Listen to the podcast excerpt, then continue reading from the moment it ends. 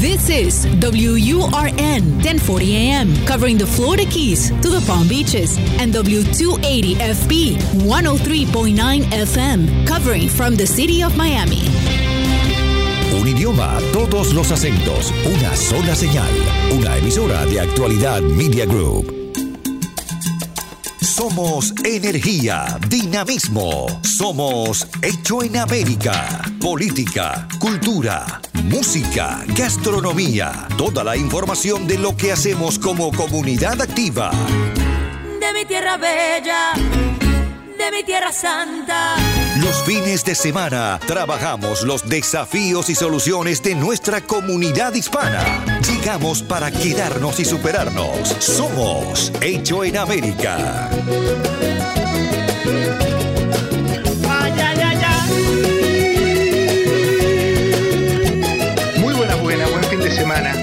Gracias por permitirnos acompañarlo otro fin de semana aquí en el aire de la radio, en la 1040, en las dos frecuencias. Usted sabe, durante este 2021 seguimos en la 1040, en la AM y en la 103.9, en la FM. Si usted está en el centro de Miami, siempre tiene la, posibilidad de escucharnos a través de la frecuencia modulada.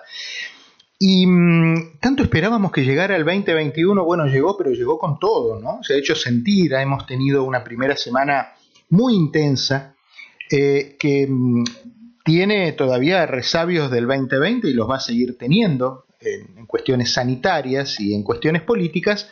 Bueno, parece que ha tomado un poco de fuerza, ha tomado un envión en esta semana. A mí me gusta entender las cosas, ¿no? Y mmm, he leído mucho de lo que ha sucedido durante esta semana, pero me gustó una frase que me lo explicó, o por lo menos yo lo asumí como un entendimiento muy claro, es que se reseteó el sistema. ¿Vio la computadora cuando un día no le guarda un archivo, no le entran las mayúsculas, eh, eh, le abre aplicaciones que no? Entonces en algún momento usted tiene que rebotear el sistema, tiene que apagar la computadora y prenderla de nuevo. Algunos consideran que el sistema político americano se reseteó. Eh, y me sirvió para entender un poco dónde estamos parados. Y mmm, cuando yo quiero entender un poco las cosas, llamo a, gente que me pueda, que me pueda acompañar, que, de quien pueda ir de la mano. En este caso, dos personas a quien aprecio y valoro entrañablemente. María Fernanda Silva, periodista, a quienes ustedes conocen de todos los días aquí en la radio. Maffer, ¿cómo estás? Buen día. Muy buenos días, Diego. Como siempre es un placer estar contigo. Gracias. Y en el mundo del pensamiento, del pensamiento político, pero sin la pasión de la política, pero sí con la razón de la política, siempre me refugio en, el pensamiento del profesor Eduardo Gamarra. Él es profesor de Derecho Internacional de FAYU y es un hombre de un eh, profundo poder analítico de, del, del, del, big picture, como le dicen. ¿no? Eh, doctor, ¿cómo le va? Profesor, gusto de saludarlo. Eh, gusto saludarte, Diego, y siempre un placer compartir eh, micrófonos contigo y con, con, María Fernanda, pues por supuesto.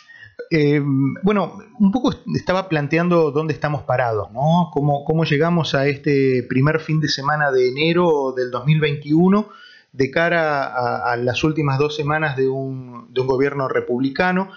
Eh, que tuvo una enorme cantidad de vicisitudes.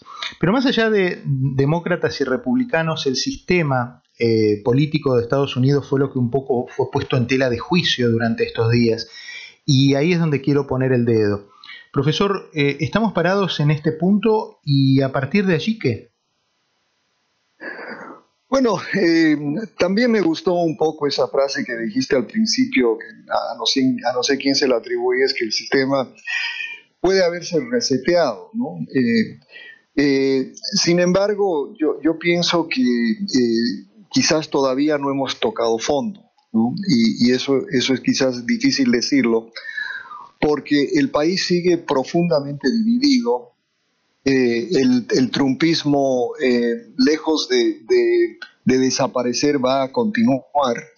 Y, y yo creo que en ese sentido, entonces, eh, dependemos muchísimo de algo que ha sido la, gran fortaleza del sistema, que es, eh, que es una, una institucionalidad eh, que, que, que, verdaderamente es admirable, ¿no? No, no solo en el sentido de lo que vivimos en el proceso electoral, que funcionó exactamente como, como ha sido diseñado, pero también y sobre todo yo siempre pongo, hago mucho hincapié en la fortaleza del sistema judicial, que más allá de la, del intento de politizar el sistema judicial por parte del presidente Trump, eh, se demostró que los jueces son eh, ante todo profesionales y que eh, pues toman decisiones, se emiten juicios en base a la ley y, a la capacidad que ellos tienen. De manera que yo, yo, yo confío mucho en la institucionalidad, pero me temo que esta división que tenemos en el país sigue siendo tan profunda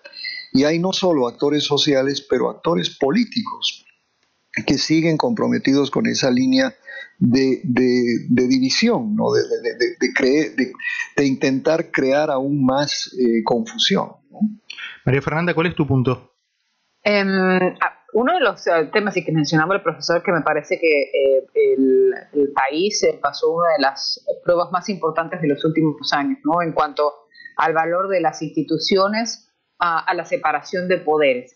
creo que, que, hemos pasado una prueba Em, no sé si en otras oportunidades eh, eh, o hacía muchos años ¿no? que el país no tenía que enfrentar en tiempos modernos, que era el de determinar si la justicia estaba sujeta a un poder político y quedó total y completamente demostrado que no. Por eso yo cada vez que, durante el periodo de las elecciones nos mencionaban, eh, este puede llegar a ser bien el comunismo y el socialismo y así empezaron en los otros países, no, hay que em, tener conocimiento de la historia de este país, pero me, me parece que con esta situación quedó más que demostrado que lo más importante en un país es la Corte Suprema, no es el presidente, y que sin importar la figura del presidente no puede hacer lo que quiera porque las instituciones le dicen que no ajustadas a lo que establece la ley y la Constitución. Lo dijo una, una eh, Corte Suprema, desde los jueces asignados por este presidente, que le hacían creer que iba a tener eh, más ventajas ¿no? y más apoyo a la Corte Suprema, le dijeron, no, estas medidas no se ajustan a la Constitución y lo dijeron las Cortes. Creo que eso me parece que fue una de las, las pruebas mayores que tuvimos que pasar y que quedó asentado. En cuanto a si podemos, eh, eh, si es un reseteo, yo creo que todavía falta un poco, porque el país está dividido y hay casi un 50% del país que no cree en los resultados y que cree que le robaron y que cree que le mintieron y que cree las teorías conspirativas. Entonces creer que en realidad, bueno, llegamos, tocamos fondo con lo que pasó el miércoles en el Congreso y vamos a empezar de cero, me parece que todavía tenemos un, camino por recorrer. Profesor, ¿qué vio cuando el, el, Día de Reyes usted se sienta en la televisión y ve lo que, lo que vio a través de la pantalla que sucedía en Washington? Eh, mira, Diego, yo lo que, eh, lo que voy a decir es algo, eh, bueno, quizás es, descriptivo, pero, pero, pero es como me sentí ese día. Yo veía un intento de subvertir el proceso desde dentro del Parlamento, no desde dentro del Congreso. Habían 144 representantes y 12 o 13 o 14 senadores que estaban dispuestos a subvertir el proceso eh, constitucional en este país. Eh, y, me, refiero a subvertir porque lo que querían hacer era dilatar eh, y dilatar y habían cinco, seis o siete estados donde se iba a cuestionar los resultados multiplicado por dos horas en consideración de cada uno, eso hubieran sido por lo menos 14 horas más. O sea, iba a haber una dilación sí o sí y, algo que iba a tener una repercusión mediática, algo que iba, eh, que iba a continuar asusando esta, esta noción de que, de que hubo fraude, de que, el, de que el proceso fue ilegítimo, etc. Eh, y como mencionó María Fernanda, con, con eh, más del 70% de los republicanos que sí piensan que hubo fraude y casi el 50% del electorado en general que piensa que hubo fraude. Entonces, eh, ese, ese fue, yo creo, el, principio de la subversión. Y después vino, pues obviamente, ese, ese movimiento, ¿no? esa, esa, esa masa que llegó a, a, ese mismo lugar. Y entonces esas dos fuerzas, curiosamente, yo las veo como aliadas. Eh, con, diferentes eh, eh, aristas, ¿no? Pero, pero parte del mismo objetivo, dilatar la elección legítima del presidente electo Biden. Entonces, esa fue mi reacción y, yo eh, sigo pensando que, que, a pesar de las renuncias y, y todos estos mea culpas que, estamos eh, escuchando, ¿no? Eh, sí hubo un intento interno de subvertir el proceso y eso sí le iba a hacer un daño enorme por lo que de alguna manera lo que sucedió quizás fue, eh, fue, eh, fue ¿cómo te diría?, eh, una suerte porque, porque apresuró ese proceso y, obligó entonces a, ese reseteo al que te referías anteriormente. El desafío ahora es tratar de, de encontrar un punto de encuentro entre quienes sostienen con pruebas que no hubo fraude y quienes sostienen desde eh, la falta de, pruebas que sí lo hubo. Eh, parecerían ser eh, dos situaciones irreconciliables, dos trenes que vienen a, chocar de frente, María Fernanda. ¿Cómo, ¿Cómo vislumbrás vos que puede llegar a empezar a ponerse paños fríos en esto? Estamos en una etapa complicada, ¿no? y, y, discúlpame, discúlpame, y quiero apuntar a la sociedad, porque la clase política, finalmente, la, clase política son como los matrimonios. Uno puede saber cosas de él y puede saber cosas de ella, pero finalmente todo lo resuelven en las cuatro paredes de su habitación. Pero yo lo que quiero es eh, focalizar en la gente, que son los 300 millones que están afuera de ese, de ese cuarto, de, ese, de esa habitación. ¿Me explico? Es que, lo que pasa es que hay dos necesidades, una la política y otra la social, como tú decías. Em, en lo político vamos a ver si, si un partido, ¿no? un histórico partido eh, que ha tenido que enfrentar una línea muy fuerte dentro de, su base, que es el trompismo, tiene, va a tener la oportunidad de frenarlo. Esta semana lo vimos que muchos de los eh, aliados principales del presidente dijeron hasta acá, ya, ya, ya, ya no podemos seguir con esta lealtad porque está violando con lo del Congreso ya eh, todo eh, lo que se puede violar. A partir de ahora es, por personalidad el presidente Trump sabemos que no se va a quedar callado, no va a hacer lo mismo que hicieron el resto de los expresidentes, de retirarse sus residencias, vivir una vida privada, para hacer cada tanto en algún evento de recaudación, eh, para hechos benéficos. El presidente va a seguir despotetando desde donde esté, dependiendo de las circunstancias. Yo creo que como partido va a ser un desafío ver ¿qué es lo que hacen? Si se siguen apoyando en la figura del presidente creyendo que les va a dar la victoria en dos años, una vez más en el Congreso y en otras elecciones, o si le ponen un freno después de lo que pasó esta semana. A nivel social, yo creo que la sociedad eh, necesita más allá del partido al que pertenezca, necesita trabajo, necesita un seguro médico, necesita reconstruir la economía de su hogar, necesita mandar a sus hijos a la escuela y, y todo esto lo va a determinar una administración que llega con un poquitito más de un 50% de apoyo de la población y que tiene que gobernar para todo el mundo. Ese me parece que va a ser el desafío de la administración y el poder unir y conciliar en base a los proyectos y programas para reconstruirse, no solo la parte eh, política, principalmente las necesidades económicas y sociales del país. Profesor. Eh, concuerdo con, María Fernanda. ¿no? Yo, yo creo que eh, la personalidad del presidente Trump es tal que él no va a ser un presidente como, como lo fue George Bush, como lo fue Barack Obama hasta el final, eh, como lo ha sido Bill Clinton, ¿no? que, simplemente le dan un espacio al, presidente, al nuevo presidente para gobernar y tratar de, de, imponer su, su, agenda. Eh, eh, sin embargo, pienso que el presidente Trump eh, se va a enfrentar a, una numerosa cantidad de demandas judiciales eh, que va a tener que responder y que, que, lo van a tener bastante ocupado en ese sentido. Pero esa masa que él ha movilizado, que, que, todavía cree en él y que todavía cree en, esas verdades eh, mentirosas, ¿no? Que, eh, digo verdades mentirosas porque, porque para ellos son reales. O sea, ellos están convencidos de que hubo una, un fraude, que están convencidos de que eh, el Partido Demócrata es un partido socialista y que está tratando de imponer el comunismo en Estados Unidos. Están convencidos de que, de que, de que el, presidente es pedófilo, ¿no? O sea, ese tipo de cosas que, que uno dice son, son tan ilógicas, pero sin embargo esa gente las cree. Y, yo creo que ese desmovilizar eso va a ser muy complicado y la única forma de desmovilizarlo es tratando de alguna manera de controlar al, líder. Y, la, enmienda 25 pues es una, es una forma de hacerlo, no, va, no se va a dar, pero inhabilitarlo es quizás es la única forma por, por medio de la cual uno va a poder controlar a Donald Trump. Y su inhabilitación yo creo que va a ser extraordinariamente difícil a no ser que termine en la cárcel, ¿no? Por, por, por algunos de, los, de las violaciones de, numerosas que, que, ya, que ya ha cometido. Cuando... ¿Mm?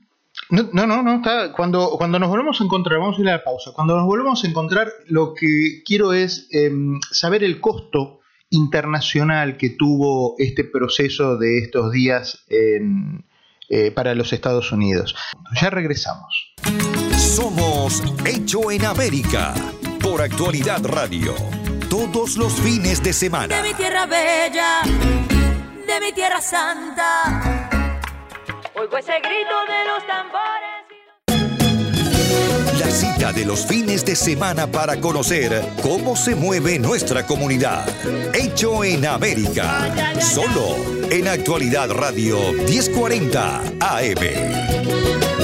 Programa de lujo este hecho en América de este fin de semana. ¿eh? María Fernanda Silva, periodista, el profesor Eduardo Gamarra, profesor de Derecho Internacional de FAYU. Con los dos estamos charlando eh, de esto que ha sucedido eh, durante esta semana a nivel institucional eh, en, los Estados Unidos. Y la pregunta con la que nos íbamos al corte es ¿Cuál ha sido, eh, consideran ustedes, el precio que ha pagado Estados Unidos a nivel eh, mundial en cuanto a su imagen, en cuanto a su predicamento político en el resto del mundo? Profesor, ¿cómo lo ve? Mira, ¿cómo, cómo veo el, proceso eh, en, adelante? ¿no? Yo creo que, que, si bien entendí tu, pregunta, más o menos una especie de futurología, ¿no?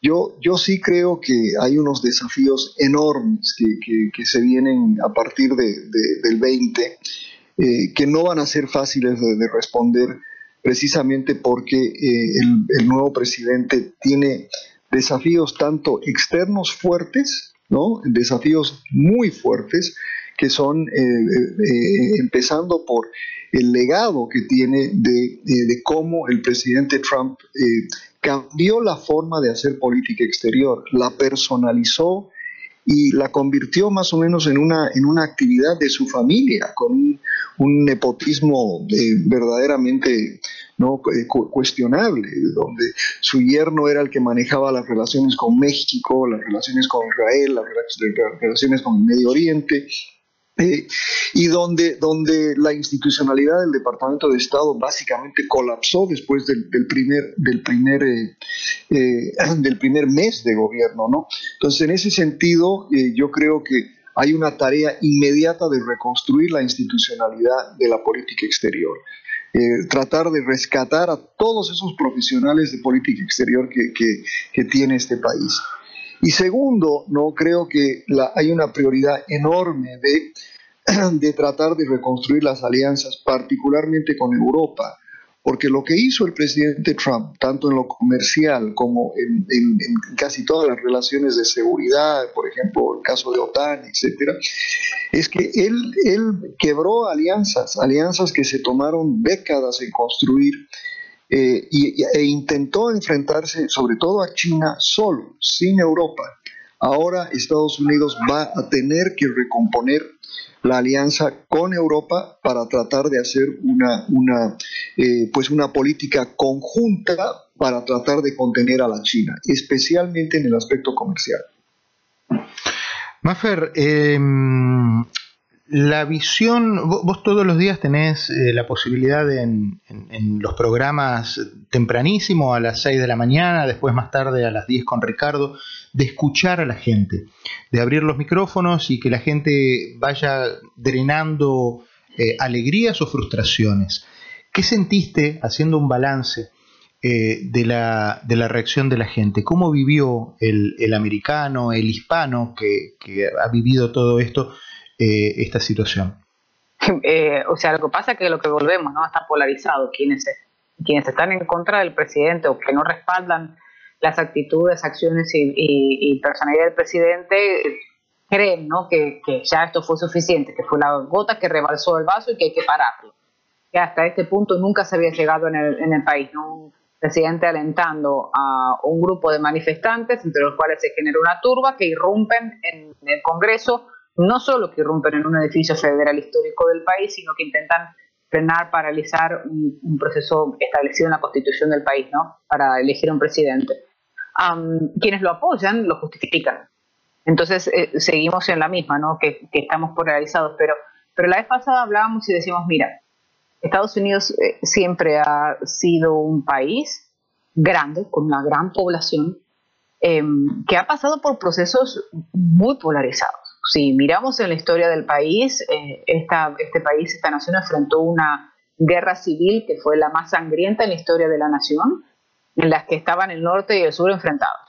Eh, enfrentó un proceso, ¿no? Cuando eh, se aprobaron la, Declaración de los Derechos Civiles, en las que em, estaban quienes estaban a favor y quienes estaban en contra de que darle los, los, derechos a las personas de color y, y, la polarización era tan grande que la gente no solo que mataron, colgaron a personas de color eh, cuando intentaban mandar a los niños ¿no? Eh, a las escuelas de, blanco, los niños extranjeros los amenazaban, o sea, eh, cosas que, que, uno en estos momentos no lo pone en perspectiva, pero que realmente pasaron en este país. En la guerra de Vietnam teníamos quienes estaban en contra de la guerra y quienes estaban a favor de la guerra. O sea, ha pasado por muchos procesos eh, polarizados. No es la primera vez en el país y se ha reconstruido. hay que hacer un gran trabajo a nivel internacional no es lo que pasó esta semana, es lo que pasó en los últimos cuatro años, ¿no? Como decía el profesor. Sí hay que empezar poco a poco a restablecer los lazos, pero una de las cosas que ha demostrado Estados Unidos es que se puede levantar. Y, que, y por eso señalaba estos procesos sangrientos, estos eh, procesos complicados estos procesos de integración, estos procesos de sanación que ha pasado el país y sigue siendo una de las democracias más antiguas del mundo. ¿Por qué? Porque existen, lo que decíamos, instituciones y existe una sociedad dinámica. ¿no? Que, que, sigue adelante. Si muchas de las situaciones que pasaron en los Estados Unidos pasaran en cualquiera de nuestros países latinoamericanos, se demorarían años y hasta décadas, lo sabemos. En Estados Unidos eh, se ha logrado ¿no? fortalecer el, país o una ciudad como fue Nueva York después de un atentado, el, peor de la historia como la de 11, y uno dice, ¿cómo lo logran hacerlo tan rápido? quieras o no, el, periodo de la pandemia en comparación con otros países, no la forma en la que están trabajando, yo creo que, eh, que el país se va a levantar más rápido de lo que pensamos, que hace falta un trabajo largo por, por, por continuar, sí, pero si miramos para atrás, no es la primera vez que estábamos en esta posición. Profesor, usted tiene un tuteo permanente con, jóvenes, con bueno, los que salen de la adolescencia y entran en una juventud. Y por el tipo de materia, de carrera que usted eh, orienta, eh, es un, grupo de chicos con un pensamiento eh, sólido, sobre todo en, áreas políticas. ¿Cómo está nuestra juventud de cara a, esta, a este proceso en la política americana? Bueno, mira, eh, lo, que, lo que hemos visto, al menos lo que yo veo todos los días con mis alumnos, acuérdate que mis alumnos son eh, predominantemente hispanos en la universidad más hispana de los Estados Unidos y que son son hijos de inmigrantes, ¿no? Y, muchas veces eh, eh, vienen de hogares donde, donde los papás en particular son, eh, son más conservadores que ellos, ¿no? Y, acá en esta comunidad en particular, con, con, mis estudiantes cubanos, por ejemplo. Pero sí hemos visto un cambio generacional, ¿no? Un cambio importante generacional donde, donde los alumnos tienden a ser mucho más críticos de lo que, de lo que sucede eh, en, eh, políticamente y, quizás la juventud se alineó mucho más con el Partido Demócrata, ¿no? incluyendo entre, entre comunidades eh, cubanas, venezolanas y de otros países de América Latina. Sin embargo, lo que nos demuestra la investigación más general, ¿no? yo creo que, que ver lo que pasa en la universidad es una cosa, pero ver lo que pasa en la juventud más, más amplia eh, no, es, eh, no es exactamente lo mismo. ¿no? Eh, yo siempre señalo algo que, yo creo que sorprende. Solo 32% de los norteamericanos tienen educación universitaria. Solo 32%. Y eso hace entonces que, que haya una especie de élite que generalmente es más liberal que el, que el, que el, público en general. Eh, entonces, cuando uno hace el contraste entre aquellos jóvenes que han terminado la universidad o que están en la universidad y aquellos que no, vemos un contraste ideológico bastante significativo. Y eso lo demuestran en muchísimas investigaciones que hemos hecho acá en, acá en Florida y nacionalmente donde los jóvenes pues eh, creyeron, muchos de ellos creyeron en estas eh, eh, medias verdades o, verdades mentirosas, como dije anteriormente, ¿no? Entonces, es, es curioso, pero, pero sí hay quienes ¿no? están identificados con, con, con, el presidente Trump y, el, y, el, republicanismo, y, otros con mayores índices de educación que, que, que obviamente piensan que, eh, bueno, más o menos coinciden con lo que, con lo que, con lo que digo yo. Eh, bueno, yo les agradezco a los dos la posibilidad de, charlar un rato. Creo que, se nos ha, bueno, primero se voló la media hora como se va siempre en las, charlas interesantes. Y segundo, nos vamos con, una visión eh, abarcativa de, este proceso y de lo que viene con los pies puestos en, en un 2021 que va a dar mucho que hablar en materia política y social sin duda. Eh, Maffer, un beso enorme, muchas gracias. Un placer, como siempre, me Diego. Un cariño enorme. Profesor, un gustazo enorme, como siempre, el reconocimiento y la valoración de siempre para, para usted. ¿eh? Eh, muchas gracias, un saludo para los dos y feliz año a los dos. Felicidades. Igualmente. Tremendo programa, señores. ¿eh? Aquí hemos tenido la posibilidad de charlar con María Fernanda Silva, con el profesor Eduardo Gamarra, eh, pero fundamentalmente con la posibilidad de acercarnos al entendimiento y a la, em, a, la posibilidad de llegar a, comprender, a la comprensión, es la palabra que me, faltaba, eh, de estos hechos históricos que estamos transitando en este comienzo nada más incipiente del 2021. El reencuentro la semana que viene, como siempre, cada fin de semana aquí en el aire de la 1040. Páselo bien.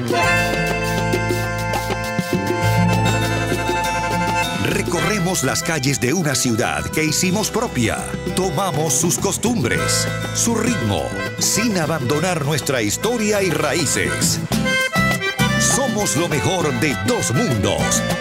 Hecho en América. En Actualidad Radio. Yo me